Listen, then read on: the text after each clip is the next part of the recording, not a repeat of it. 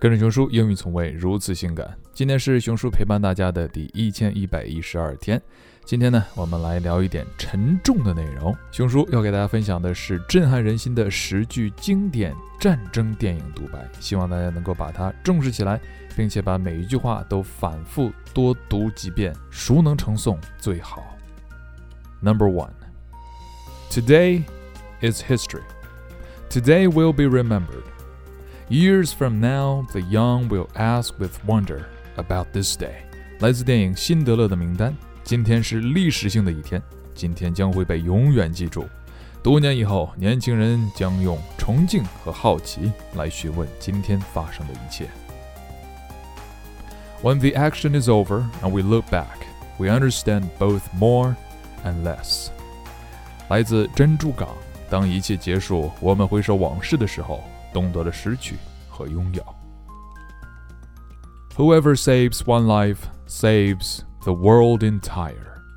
来自辛德勒的名单。当你挽救了一条生命，就等于挽救了全世界。In spite of you and me and the whole silly world going to pieces around us, I love you。来自乱世佳人。哪怕是世界末日，我都会爱你。Every parting from you is like a little eternity。来自魂断蓝桥，每一次和你分别，都有些像是永别。I remember my grandson asked me the other day, he said, Grandpa, were you a hero in the Great War?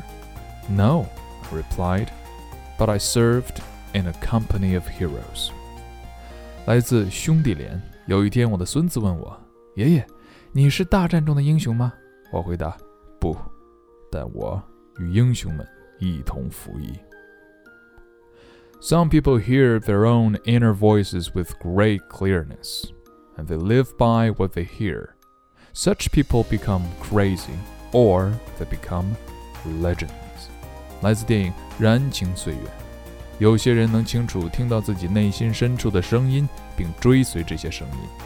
这些人要么成了疯子，要么成为传奇。Every man dies, not every man really lives。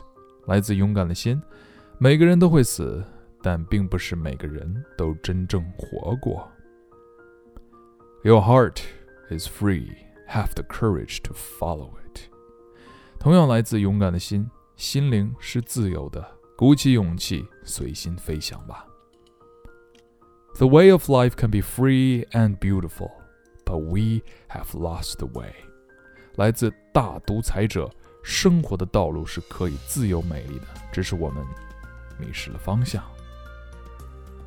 每一句都值得深深推敲，每一句都值得背诵。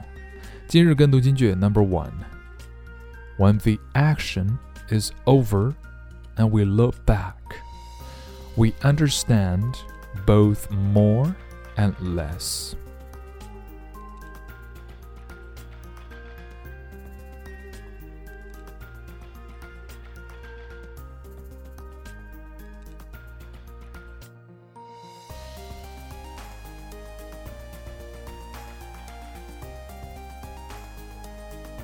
Number 2.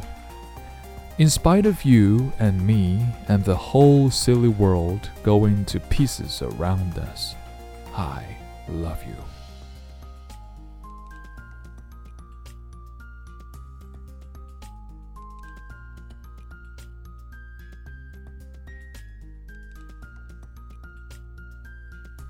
Number three, your heart is free. Have the courage to follow it.